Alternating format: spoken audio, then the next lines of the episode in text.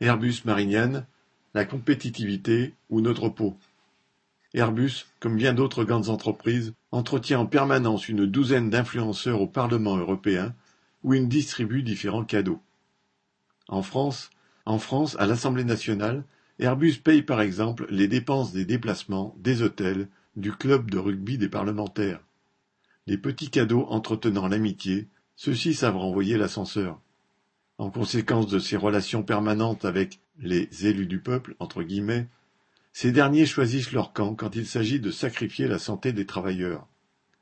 C'est ainsi que, mardi 17 octobre, la Commission européenne a annoncé qu'elle abandonnait sa réforme du règlement européen sur l'usage des produits chimiques le REACH.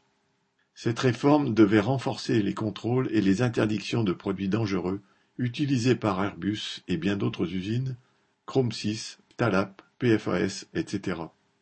Pour mémoire, la lutte contre le Chrome 6 aux États-Unis a été popularisée par l'actrice Julia Roberts dans le film Erin Brockovich, Seul contre tous.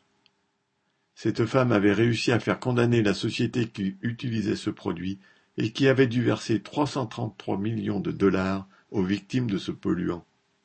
Plus de 70% des substances chimiques produites en Europe sont considérées comme dangereuses pour la santé et l'environnement par la Commission européenne elle-même, et 18% sont classées potentiellement CMR, c'est-à-dire cancérogènes, mutagènes et reprotoxiques, pouvant avoir des conséquences sur le développement des fœtus. En France, 2 700 000 travailleurs sont exposés à au moins un produit chimique cancérogène. Cette réforme, préparée de longue date, ne plaisait pas aux industriels et elle avait déjà été repoussée en 2017. C'était déjà une victoire pour les industriels, victoire obtenue par les lobbies qui exercent leur influence sur le Parlement européen, sur la Commission européenne et ailleurs.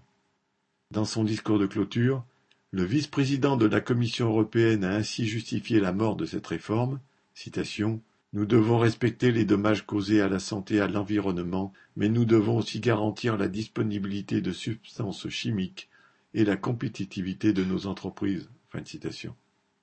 Pour défendre leur santé, les travailleurs devront bien se défendre eux-mêmes. Correspondant Hello.